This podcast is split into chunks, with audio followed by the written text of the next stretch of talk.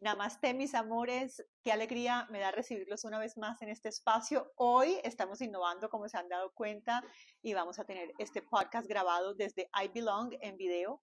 Y tengo una invitada maravillosa, una mujer que para mí es una de las personas que yo más respeto y más admiro, una mujer que a mí personalmente me ha enseñado muchísimo sobre el amor, sobre la vida, sobre el duelo, sobre la fuerza innata que tenemos todos los seres humanos para sobreponernos a las cosas más duras y más inexplicables.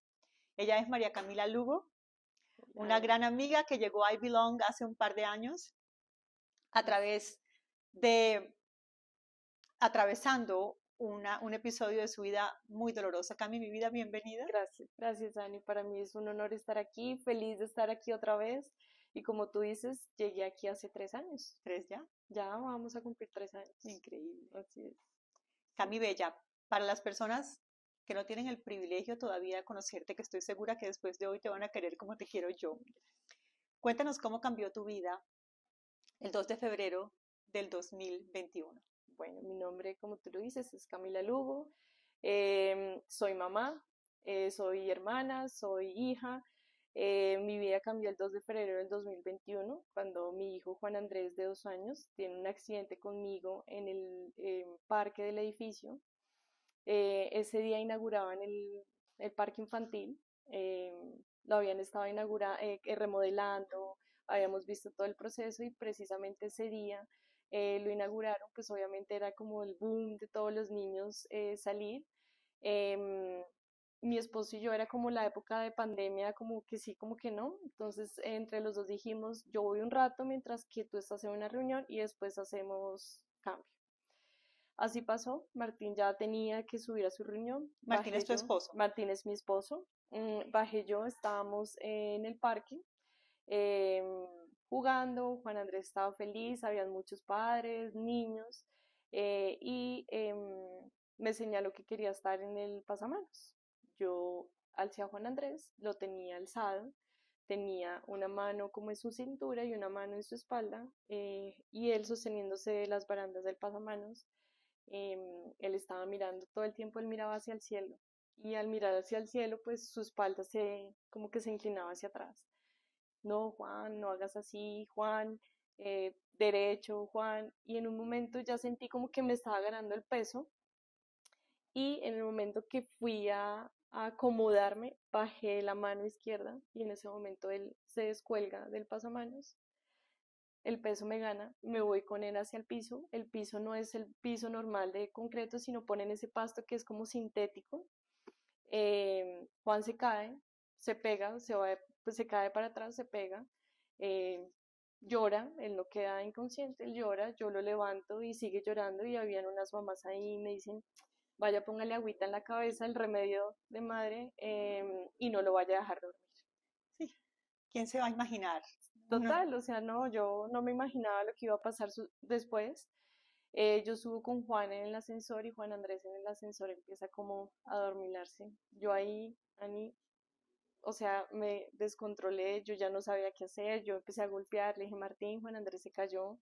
Él como que levantaba la cabeza y volvía y se levantaba ahí estaba la empleada y ella lo cogió, le echaba agua en la cabeza y yo le dije, Martín, vámonos para la clínica.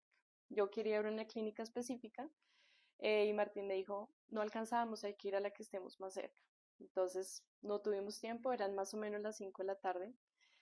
Mm, Martín me dijo, yo te espero afuera. Me tocó bajar seis pisos corriendo. Eh, yo manejé eh, como una loca, o sea, yo pitaba, yo me pasé todos los semáforos en rojo. Llegamos a la clínica, eh, Juan seguía llorando, pero como que seguía adormecido. Eh, y en la clínica empiezan el triage y yo como que, vean, eh, eh, Juan está mal, yo sabía que él estaba mal. Lo pasan como una salita, entra la pediatra, lo empieza a examinar, en realidad su, su examen físico fue muy superficial, ella solamente le miró su cabeza y me dijo, ¿usted está segura que se le cayó Juan Andrés? Le dije, claro que estoy segura que se me cayó. Ella nunca le hizo su examen visual, eh, me dijo, quítele la ropa. Y yo en esa angustia, tratándole de quitar la ropa, yo traté de sentar a Juan, Juan no se sentaba. primer signo que ella se haber dado cuenta que él tenía algo grave, como un niño de dos años no se sentaba. Él tenía el pulso oxímetro en su dedo del pie. Yo, porque tengo más o menos conocimiento de eso, le dije, ¿qué hago? Quíteselo. Otra persona que de pronto no sepa, no tiene ni idea cómo se quita eso del dedo gordito del pie. Em, yo le digo, hágale algo, porque no hacía nada, nada, no hacía nada. Em, y ella me decía, en un momento, Juan se le puso su boca pálida y yo seguía diciéndole, por favor, hagan algo porque no, no hacían nada. Y ella me mira y me dice, mamá, no sea exagerada, su hijo no tiene nada. Mamá, no sea exagerada, su hijo no tiene nada. Así es. Y en ese preciso instante, Juan Andrés hace una hiperextensión de su brazo derecho y empieza a convulsionar. Yo ahí salgo, es la última vez que yo veo a Juan con vida y la última vez que lo vi y salgo a buscar ayuda de alguien. Eh, yo trabajo en un laboratorio farmacéutico y me encontré a un cardiólogo de adultos, porque no era de niños, pediatra, em, y le digo, ayúdeme. Yo soy Camila, trabajo en este laboratorio, por favor ayúdeme. ¿Qué pasa? Cuando yo entré, Juan Andrés aún seguía convulsionando. En ese momento él dice em, código azul, llega el carro de reanimación, nos sacan eh, y me dicen a Juan Andrés hay que entubarlo, hay que asegurarle su vida aérea, eh, él está mal. Entonces, ya más adelante ellos me dicen, Juan Andrés tiene un, trauma, un trauma craneoencefálico, hay que irle a hacer un TAC para ver qué tan grave es. Se lo llevan, em, nuevamente lo regresan y me dice, tiene un trauma craneoencefálico severo, tiene que entrar ya a cirugía, Em, hay que drenar ese hematoma que tiene porque ya era tanta la presión que el cerebro estaba ejerciendo que lo que hacen hace una herniación.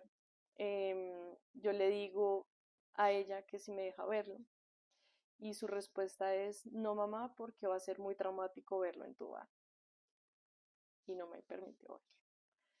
No me avisaron en qué momento se lo llevan para cirugía.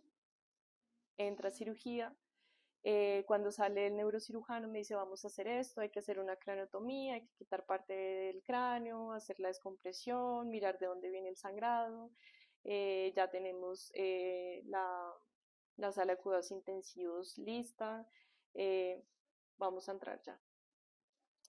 Ella estaba ahí, la pediatra estaba ahí, ella miraba hacia el piso con sus manos, me acuerdo mucho, hacia atrás, y yo estuve a punto de decirle, usted no me dijo que no tenía nada, pero creía que no era el momento.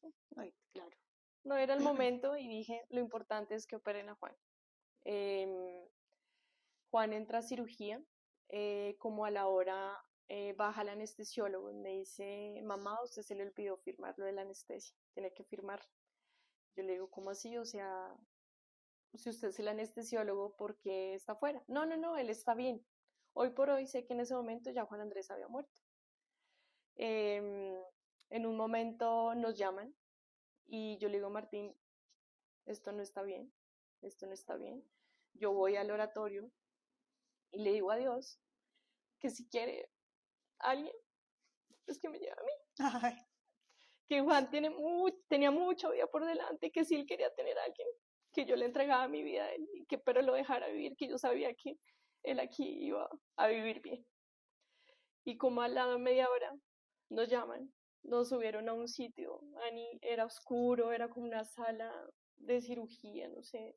Y yo le decía a Martín, mi corazón dice que no está bien, algo está pasando, algo está pasando. Y salen tres médicos, me acuerdo, con sus máscaras y me dicen, mm", me miraron y me dijeron, eh, Juan Andrés se descompensó. Y yo le digo, ¿y? Juan Andrés murió. Ani, para mí fue como si me hubieran pegado un batazo en las rodillas. Eh, yo me caigo al piso, no me pudieron levantar, entre, eran, eran tres médicos y Martín. Ellos, Martín dice que yo pesaba toneladas. Literalmente me arrastraron del quinto piso al primer piso que me dieron una silla de ruedas. Em, yo les digo a ellos que yo quiero ver a Juan. Me dicen que lo van a arreglar y que ya nos llaman. Nosotros subimos a la sala, Juan estaba envuelto con una sabanita, solo se le veía su cara y en ese momento se le escurrían los mocos como eh, agüita. Y yo le decía a Martín, Juan está vivo, se le están escurriendo los mocos. Y él me decía, no. Yo le decía, sí, despiértalo. Y me decía, no. Ahí llega una enfermera y me dice, le voy a traer una silla para que lo carguen, lo arrullen y se despide. Y literalmente fue así. Me lo puso en, mis brazos en una silla. Yo le empecé a cantar. Yo le decía a Martín ahí, ¿y ahora qué? ¿Y ahora qué? ¿Qué hace uno con todo ese dolor, Cam? yo le decía, ¿y ahora qué? Vamos a llegar a la casa y, ¿y qué? Y yo creo que las personas que tienen hijos tienen, también saben ese sentimiento de llegar a su casa y, ver la habitación vacía y ver que ya no está. Y yo le decía, ¿y ahora qué va a pasar? ¿Qué va a pasar? Y mm, yo me acuerdo que yo le decía a Martín, tú me vas a dejar. Tú, y yo lo cogía de la camisa y le decía, tú me vas a dejar. Y, y él no entendía yo por qué le decía eso. Ya más adelante te voy a contar por qué. Y llega una persona y le dice a Martín, eh, hay que llevar a Juan Andrés a la morgue, a la sala de paz eh, lo llevo alzado, lo llevamos en una camilla. Y Martín dice, yo lo llevo alzado. Y hoy por hoy Martín dice que no hay peor momento que llevar su hijo alzado a una morgue. Así transcurre. Eh, Ani, mm, ya después yo lo vi en la morgue, yo en un momento de, como de, no sé cómo se llamará eso, de desesperación, salí corriendo, yo sabía por dónde era que estaba en la clínica, llegué, le dije a la, había una vigilante y me dijo, no puede estar acá. Y yo le digo, el que, ¿usted tiene hijos? Y me dice, sí. Le dije, el que está ahí es mi hijo. Déjeme ver. Y me dice, la dejo que entre, pero no lo puede tocar. Yo no entendía por qué me decía eso. Finalmente, por cómo fue un accidente, iba con medicina legal, iba un proceso muy, muy largo, muy largo. que es llegar eh, criminalística, tomarle fotos. Yo le lloraba a un policía y le decía, ¿por qué hacen esto? Y me decía, así como usted llora y hace show, hay muchas madres que hacen eso y han matado a sus hijos. Yo le decía, pero yo no hice eso. Y me decía, eh, hay que investigar. Hay que hacer el protocolo que hay que hacer. Yo creo que no hay nada peor que ver salir tu hijo en un carro blanco de criminalística y decirle, chao. ¿Qué pasa de ahí en adelante? Ani ya pues llega el entierro de Juan, ya yo quería cremar a Juan y no se pudo, tocaba enterrarlo, eh, ya llegó el momento de llegar a casa. ¿Cuánto tiempo pasó, Cami, desde que, desde que Juan murió hasta que tú pudiste enterrar a Juan? Eh, él murió un martes y le, lo, lo, enterramos un sábado. Un sábado. ¿Y todos esos días tú estabas en tu casa? En medicina legal afuera. Afuera. Afuera. Esperando y yo decía, yo lo tengo que acompañar. Yo le pregunté a una persona de medicina legal, ¿dónde está? Dijo acá. Yo le dije, él está aquí con todo lo feo que llega de Bogotá, porque para mí todo lo que llega a medicina legal no, no es bonito. Y ella me dijo, aquí hay un espacio diferente para los niños. no sé si será así, no lo sé, pero yo le creí en ese momento. Eh, el sábado entregan a Juan, es pues el sepelio, eh, verlo en su cajón blanquito, chiquito, eh, eso no, no hay palabras. No tiene nombre. No tiene nombre, no tiene nombre. Ya llegó nuevamente llegar a la realidad y decir, hay que llegar a la casa. Creo que es, es el peor momento. Llegar y tú no verlo, no encontrarlo, no, no oírlo. Ahí yo siento que mi vida se acaba no le encuentro razón a nada. Peleaba con todo el mundo, con mi mamá, con mi hermana. Mi hermana se vino de Australia. Yo le decía, ¿tú qué haces aquí? Vete. No te quiero ver. No quería ver a nadie. Eh, no quería ni ver a Martín. Em, yo le decía a Martín cuando le decía, tú me vas a dejar, es porque yo pensaba que Martín me iba a juzgar a mí. Te sentías responsable. Claro, te sentías culpable. ¿Por qué lo dejaste caer? ¿Por qué no lo agarraste bien? ¿Qué pasó? Nunca. Nunca. Nunca. Al día de hoy. Nunca. Un día le dije, ¿tú por qué nunca me dijiste nada? Porque yo creo que yo sí lo hubiera hecho. Yo creo que yo de mamá sí hubiera dicho, ¿por qué no lo agarraste bien? Y él me respondió y me dijo, yo sé quién fue la mamá que tú y que tiene Juan. Y sé quién eres tú. Nunca voy a dar de ti son cosas que tenían que pasar, que uno en ese momento no le entiende.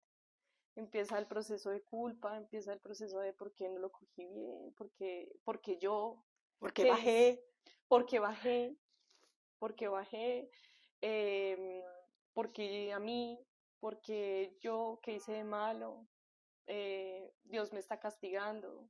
Si yo soy una buena persona y yo no hago nada malo en la vida, porque Dios me está castigando de esta manera. Ahí mi relación con Dios se fractura. Se fractura. No quiero saber nada de Dios. Para mí, yo sentí en ese momento que Dios me había traicionado.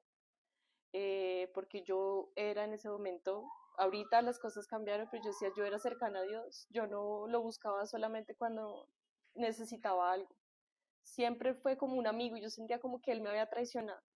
Y adicional a eso yo le había dicho, si tú quieres a alguien, llévame a mí, deja a Juan. Juan tiene toda una vida por delante, yo ya viví, en cambio él no.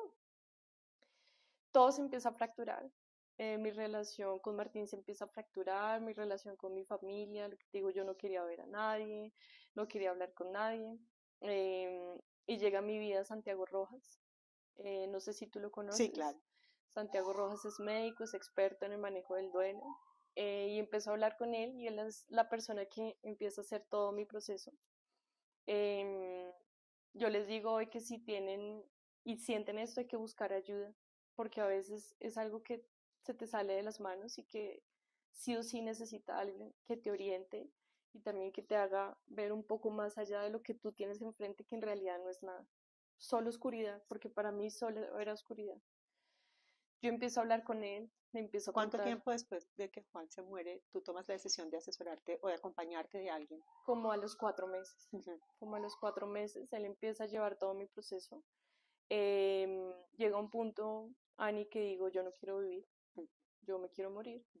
Yo tenía mis pensamientos, es, me voy a suicidar, yo no quiero vivir, yo quiero, no quiero sentir dolor. Quiero acabar este dolor. Quiero acabar este dolor y quiero encontrarme con Juan. Eh, yo voy a ser muy sincera, yo averigüé, yo decía, ¿qué puedo hacer? O sea, si yo me quiero morir, me quiero morir, pero de verdad. Y el día que lo iba a hacer, eh, Santiago Rojas, sin saber nada de lo que yo le estaba diciendo, porque yo esto no se lo contaba a nadie, él me agarra la cabeza, me coge su mano, me la pone de esta manera y me dice, no te mates, porque si te matas, no te vas a encontrar a Juan. Las personas que se suicidan no van al sitio donde tú quieres. Y yo sé que tú quieres encontrarte con Juan, no lo hagas. Y esa fue, para mí, mi palabra mágica. Ese día yo lo iba a hacer. Y perdón que eh te interrumpa, pero yo estoy segura que todas las personas que nos están escuchando entienden de dónde viene tu decisión. Claro, del desespero. Del dolor. Del dolor, del desespero. Yo le decía a él, ¿cómo voy a salir de esto? ¿Cómo? Y él un día me dijo, vas a salir a través del amor. Y yo no lo entendía. Yo decía, pero a través del amor, ¿cómo así que a través del amor? No lo entendía. Y es que ahorita antes de que empezáramos a, a, filmar, a grabar, tú me dijiste algo que me gustó mucho y es, la gente me decía fuerza, fortaleza, ánimo. Y hablábamos a veces eh, en una situación como esta, pues yo no me imagino qué palabra puede reconfortar, qué puede decir uno, a, una persona que está atravesando un dolor, que es que yo no me alcanzo.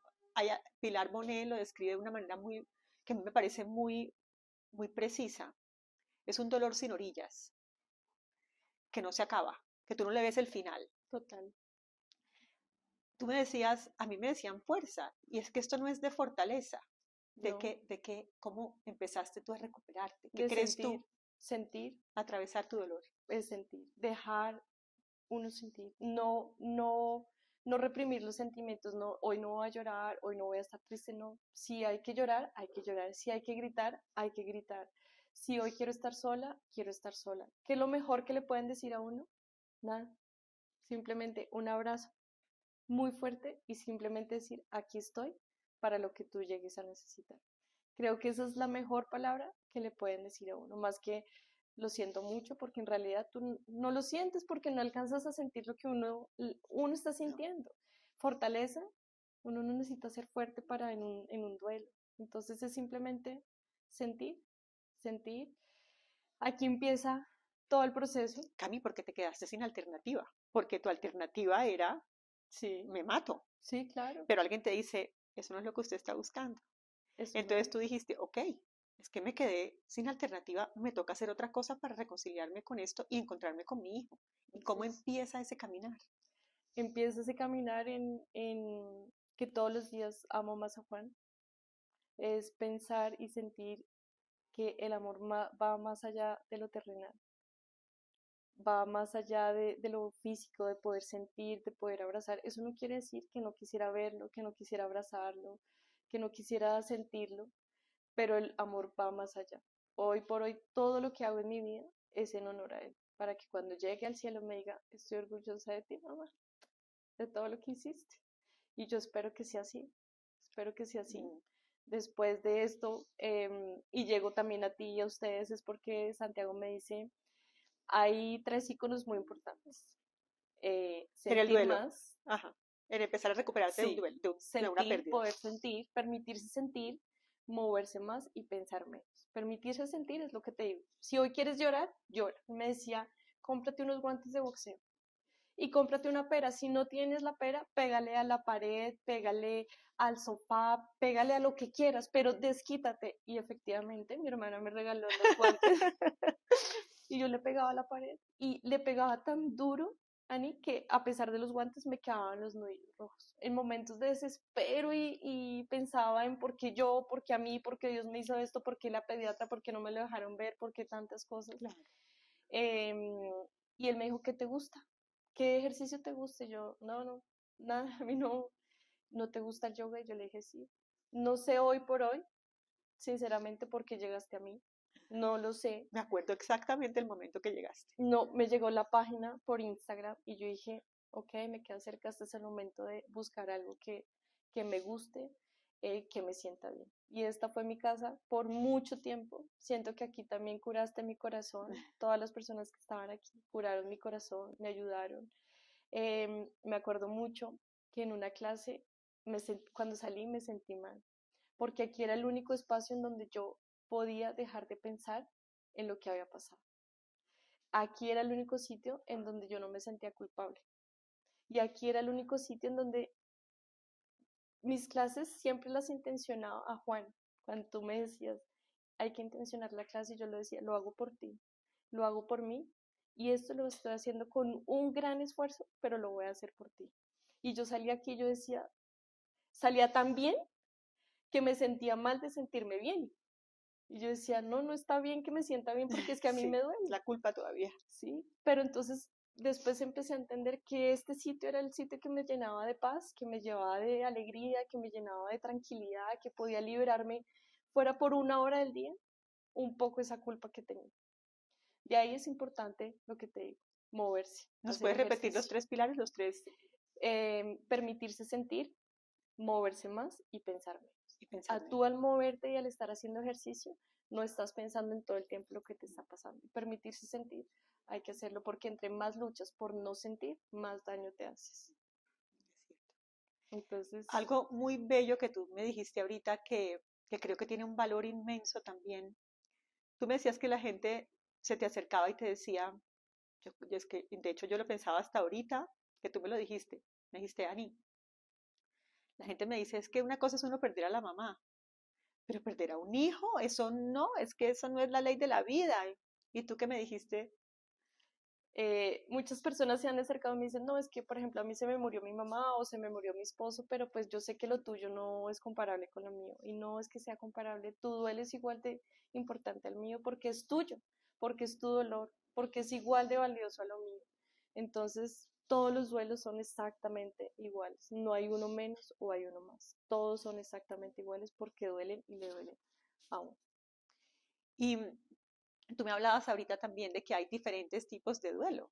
Eh, ¿Tú te, acuerdas de cuáles son esos tipos de duelo? Porque yo infiero que tú has leído un montón sobre esto. Mucho he leído que hay más allá cuando uno muere, qué pasa cuando una persona muere, eh, qué ocurre en el momento que tú mueres.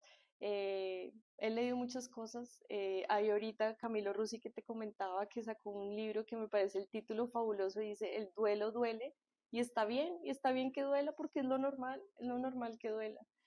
Em, ¿Cuál era la pregunta que me hiciste? Perdón. La pregunta era cuáles son esos ah, tipos de duelo.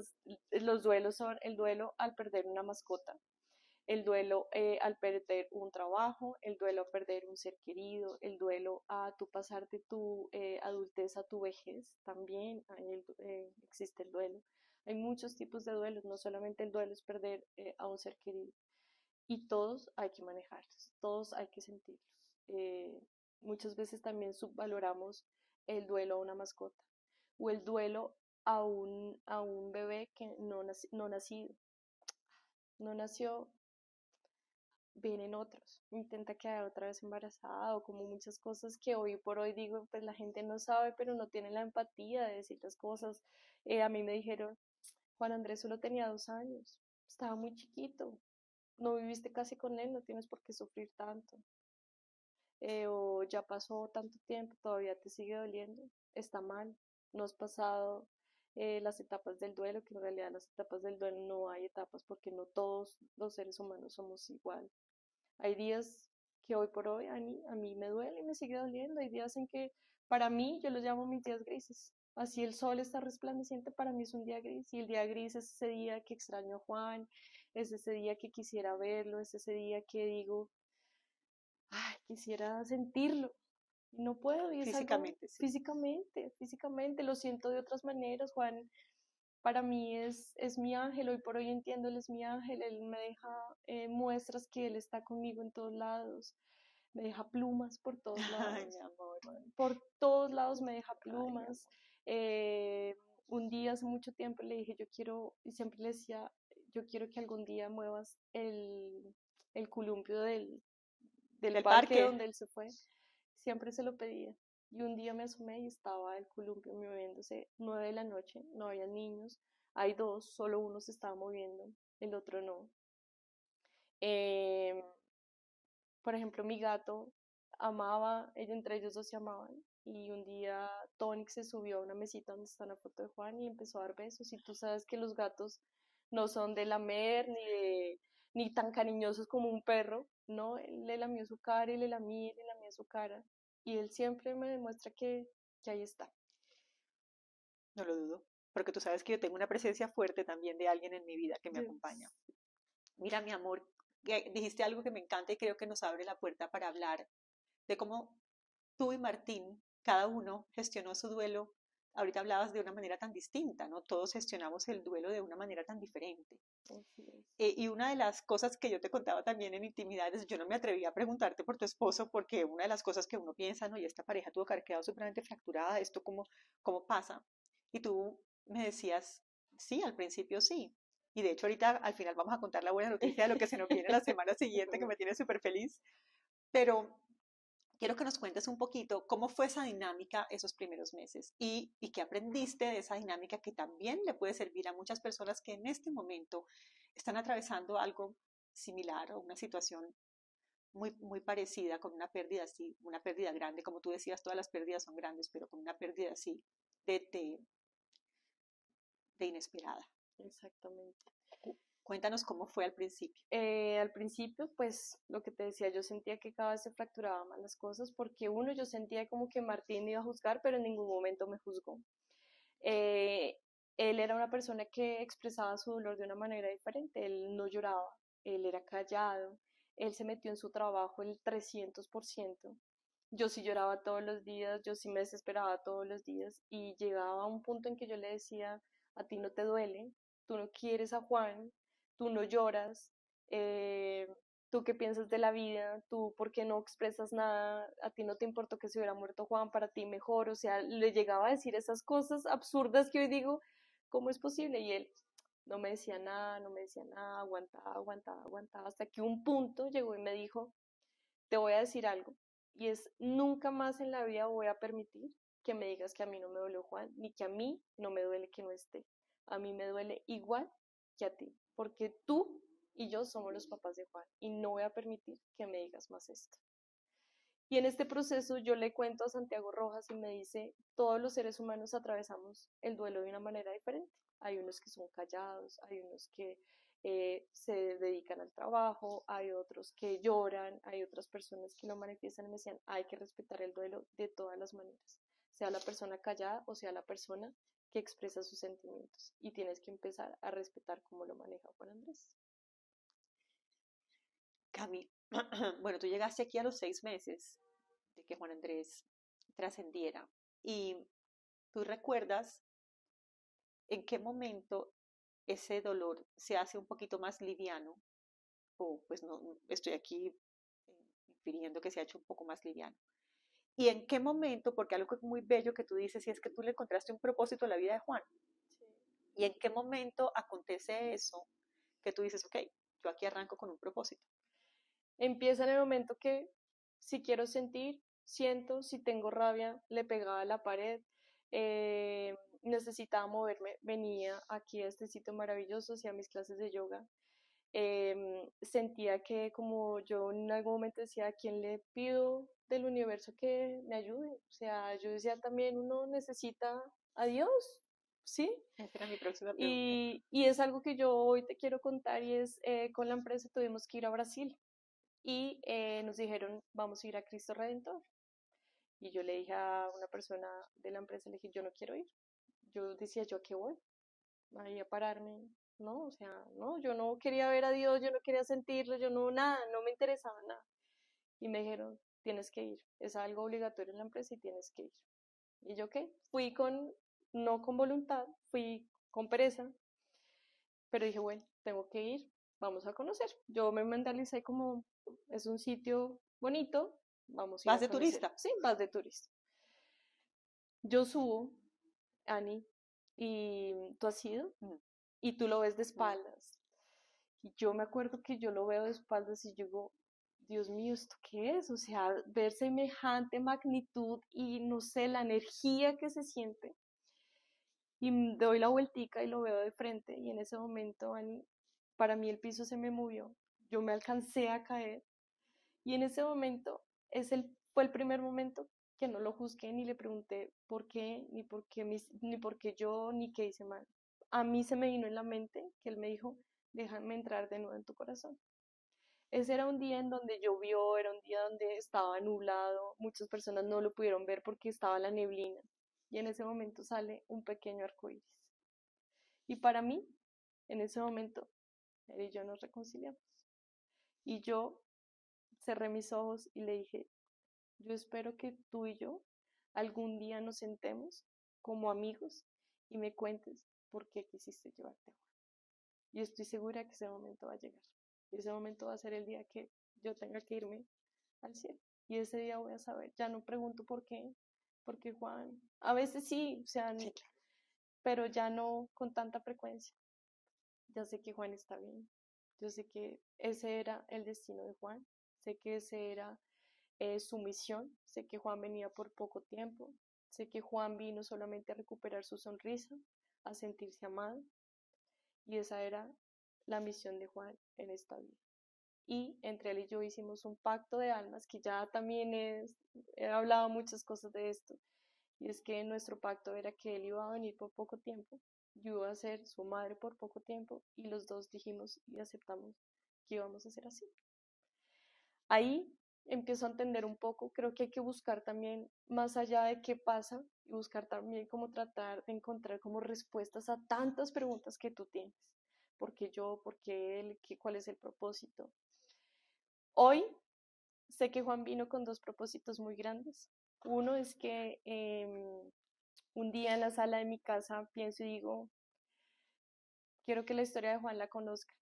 Quiero que la historia de Juan llegue a muchas personas. Quiero que la historia de Juan y Juan llegue a tocar muchos corazones. Em, hacía un año antes de lo que Juan se había muerto, eh, había aprendido a hacer velas y mi misión fue, eh, dije, voy a empezar a hacer velas con la imagen de Juan, con las alas de Juan em, y voy a apoyar alguna fundación. Y empecé a buscar personas que me pudieran ayudar para buscar una fundación que realmente necesitara de la ayuda de Juan y le dije a Juan, envíame la fundación que tú creas eh, aconsejable. Llegué a la Fundación Proyecto Unión, es una fundación de 60 y ni- 65 niños que han sido, entre comillas, abandonados por sus padres por alguna discapacidad médica o porque sus padres no saben el manejo de la enfermedad o no tienen los recursos económicos. Llego a esta fundación, la conozco, es una fundación completamente hermosa. Cuidan a esos niños como si fueran sus propios hijos. Y en agosto del año 2021 eh, se unen más de 1.500 personas en una ola de luz. Eh, todos nos conectamos a la misma hora. Ese día nos acompañó cantó Fonseca para Juan, estuvo Inés Gaviria, estuvo Sebastián Yepes, estuvo Alejandro eh, Patiño. Tuvimos muchas, muchas personas. Eh, era la época de COVID, muchas muertes también inexplicables que la gente no entendía, de jóvenes, adultos, eh, adulto mayor.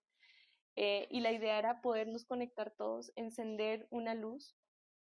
Ellos no necesitan luz en realidad, pero encendíamos una luz en honor a ellos.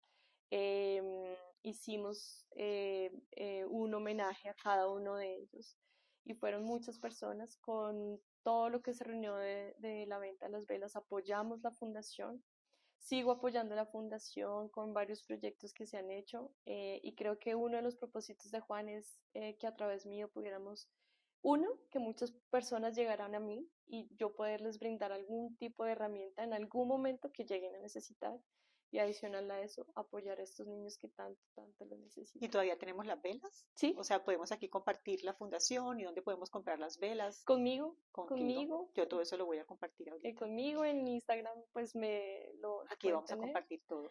Eh, y adicional a eso, creo que también otro de los propósitos de Juan es que mm, te lo voy a contar. Eh, Martín y yo nos conocimos casi que en el embarazo, o sea, no, pues, era, llevábamos muy poco de noviazgo y al principio fue muy difícil conocernos. Nos conocimos en realidad durante el embarazo. Él es venezolano, yo soy colombiana, la cultura de él es completamente diferente a la mía, las familias hasta ahora se estaban conociendo. Eh, a mí me habían dicho ya no puedes tener hijos, eh, yo tenía un mioma en el útero, me operaron embarazada, o sea, Juan llegó aquí porque tenía que llegar tuvimos tantos problemas que decíamos, no, nosotros no somos capaces de estar juntos, no podemos estar juntos, pero lo hacíamos por Juan. Cuando yo le decía a Martín, tú me vas a dejar, era también porque, uno, pues yo me sentía culpable por lo que había hecho, y dos, yo decía, lo que nos unía era Juan Andrés, ya Juan Andrés no está, ya Juan Andrés se fue, pues ahora sí, cada uno va a coger por su lado. Y el domingo, Juan murió un martes, el domingo, eh, previo al martes, ellos dos estaban jugando en la cama y yo me acuerdo que cerré mis ojos y le dije, gracias Dios, ahora sí lo tengo todo. Dos días después, ya no tenía todo. Y hoy también mi mensaje, Ani, es que aprovechemos todos los momentos que tenemos con nuestros hijos, nuestras familias, nuestros esposos. A veces los hijos sentimos que estamos agotados, que no damos más, que se portan mal, si son chiquitos, me imagino que si es adolescente, entonces la época de adolescencia. Y Juan me enseñó que la vida es muy efímera hoy estamos aquí, hoy podemos salir y ya no. Es importante siempre decir un te quiero, un te amo, un beso, eh, un abrazo. A mí nadie me va a devolver no haberme podido despedir de Juan, no haberle podido decir aquí te espero, hijo, mamá te espera y te amo, y haberle dado un beso calientico.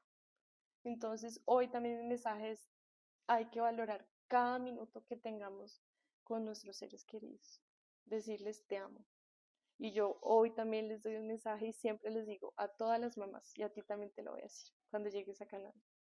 Cuando lleguen o cuando tengan a sus hijos a su lado, denle un beso. Y yo siento que todos esos besos que todas, muchas mamás le han dado a sus hijos, yo sé que a Juan lo siente y a Juan les llega. Entonces, ese también es mi mensaje de hoy. Decirles a cada una, denle un besito, que sea como para Juan y les llegue allá en el cielo. Mi amor, te voy a decir una cosa yo no conocía a tu hijo, pero qué madre la que escogió tu hijo. Qué mamá la que escogió tu hijo. Qué privilegio tenerse a los dos. Yo lo amo, lo amo todos los días. Pues, porque si yo te estuviera viendo desde el cielo, yo diría, qué mamá la mía. Eso espero que me diga el día que llegue. Me contarás cuando nos encontremos ahí arriba a tomarnos algo. que me diga, gracias por todo lo que hiciste, estoy orgullosa de ti. Porque en realidad, ni levantarse de la cama cuesta. No, mi amor. Caminar cuesta y creo que me tocó aprender a vivir de nuevo. Me tocó aprender a caminar. Porque hay veces en que no, no quisiera, a veces en que no quisiera levantarme y no sé cómo hago para levantarme. No sé si es la responsabilidad de trabajar o tengo que pararme y los días que son grises para mí, le digo, hoy más que nunca, te dedico mi día, porque todo lo que hago, lo hago con amor y lo hago en honor a ti. Entonces, Creo que son dos mensajes muy, muy poderosos que hoy les dejo a todos. Amen todas las personas que tengan a su lado. Díganles que las aman, que los quieren, su beso. A todas las mamás que tengan a sus hijos, un beso para que llegue a Juan. Y con Martín, que estábamos hablando con Martín, pues la vida nos demostró que sí podíamos. Ahora más que nunca estamos más unidos. Él cuéntanos qué va a pasar la semana entrante. Él me dice siempre, me dice, tú eres lo más cercano a Juan. ¡Ay, qué belleza! Y él para ti también. Claro, y él es Juan. Qué belleza. él me dice, es que yo soy Juan, entonces cuando hace algo mal, entonces me dice, yo soy Juan. y me hace ojos de Juan. Entonces eh, me dice, tú eres lo más cercano a Juan, porque tú eres Juan, Juan salió de ti. Y hoy por hoy estamos más unidos. ¿Y qué pasa el sábado? El sábado 2 de diciembre nos casamos. Vamos a honrar también nuestro amor, vamos a honrar eh, esa misión que vino Juan aquí a la tierra, decir, ustedes dos son mis papás, ustedes dos sí podían y no necesitaba estar yo para que ustedes dos estuvieran unidos. Qué belleza, Cami. ¿Cómo lo celebro? Esto me hace tan feliz y les deseo tanta felicidad eh, porque creo que son un testimonio de que es posible, ¿sabes qué? Que el amor lo puede todo. Hoy entiendo lo que me decía Santiago, tú vas a salir a través del amor. Y a través del amor salí porque yo amo a Juan y quiero hacer las cosas bien por Juan. Todo lo que hago lo hago en amor hacia él, hacia mi familia, hacia Martín, Hoy por hoy entiendo que el amor llegó a mi vida a través de Juan, que es el amor más grande que he podido llegar a sentir, que no se necesita tener a alguien eh, físicamente para amarlo, lo amo creo que aún más. Y que también me demostró que Martín y yo, el amor pasa también todo tipo de obstáculos. No es fácil, no puedo decir es fácil. Han sido casi tres años de aprendizaje, de caminar, de buscar ayuda, de leer, de a veces decir, no doy, necesito ayuda, ¿qué voy a hacer? Em, creo que también la conexión que volví a tener con Dios, también eso me ayuda un montón en decirle hoy, y, y yo se lo digo y le digo, esta cruz pesa, necesito que, y yo, yo no sé, yo me imagino las cosas, o sea, a mí me llegan como pensamientos, y yo le digo a Dios, hazte detrás mío porque necesito que me ayudes a cargar esta cruz. Hoy me pesa, hoy necesito que me ayudes. Y yo me imagino a Dios detrás mío, cargándote la cruz, cargándome la cruz. Y, y así lo imagino. A veces eh, imagino, no sé, en los días grises que Juan me dice, todo va a estar bien, mamá, aquí estoy contigo. O si tengo algo que de pronto me está causando estrés, no va a pasar nada, mamá, todo va a estar bien. O sea, me llegan como cosas a la mente y yo digo, eso es él. Eso es él. Eso es él. Así es. Así es, se ha manifestado en sueños. Tengo que aceptarlo, me da muy duro soñar con él. Se lo agradezco enormemente, pero me da muy duro levantarme y ver que no está. Y en el último sueño que tuve con él, yo le decía que se quedara un ratico más y él me dijo, no mamá, llegó la hora en que tienes que despertar. Y fue muy duro. Ese día fue tremendo para mí. Gris, el día gris pero, pero sé que si hoy no está bien, mañana va a estar bien y que tengo que hacer todo por eso. Qué bello, Cami. Cami, y para todas las personas que nos escuchan hoy que están empezando este proceso, que están como tú, en ese lugar en que la única opción que tiene sentido es no seguir, es quitarse la vida. ¿Qué les dirías tú, Cami? Les diría que nosotros, cada uno de nosotros venimos con una misión y hay que cumplir esa misión. Hay que buscar ese propósito de vida. Hay que buscar ayuda. Eh, hay muchas personas, yo no me sentía bien con médicos psiquiatras, hay otras personas que sí. Hay que buscar expertos en el duelo. Yo recomiendo siempre y voy a recomendar siempre a Santiago Rojas, Elsa Lucía Arango, que también fue una persona Elsa me ayudó a mí también importante en mi vida, Camilo Rusi, Camilo Rusi da muchas herramientas para el manejo del duelo. Em, hay que hacer ejercicio, hay que buscar cuál es el ejercicio que a uno lo conecta, sea correr, sea yoga, sea eh, boxeo, sea trotar, no sé, no sé. Eh, no hay que reprimirse los sentimientos, hay que llorar y llorar está bien, las lágrimas son sanadoras. Hoy por hoy no permito que la gente me diga cosas que me hagan daño. si alguien me siento que me hace daño, simplemente me alejo, me alejo porque si me dicen cosas que me hacen daño, pues a veces me afectan, a veces digo como, bueno, finalmente no saben qué es lo que se siente.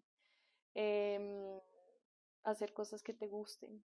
Eh, yo le hago un diario a Juan, yo le escribo a él y yo hoy por hoy leo lo que le escribía los primeros días a lo que le escribo hoy y pues ha cambiado. Ha cambiado. Antes hablaba con mucho dolor, ahorita hablo más desde el amor. Desde el amor. Em, pero como te digo, hay días. Hay días en que me siento mal y digo, ¿será que retrocedí? No, es normal. Ay, qué lindo, qué positivo esto que dices, porque no es retroceder, es sentir. Es sentir. Y, y esto es como un electro, hay unos días para arriba, hay otros días abajo, hay unos días que son planos, hay otros días en que, en que estás bien y tú dices, hoy me siento bien, y de pronto al otro día ya no. Pero entonces, entre más luches por no sentir eso, va a ser peor. Em, le escribo a él y a muchas personas que me dicen, ¿qué, qué hago?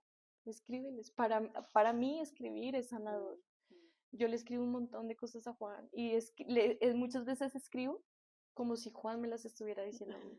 Qué lindo, mi amor. Y mis, y mis, mis escritos son querida mamá, o querido papá y mamá, o querido papá, o yo le escribo a Juan.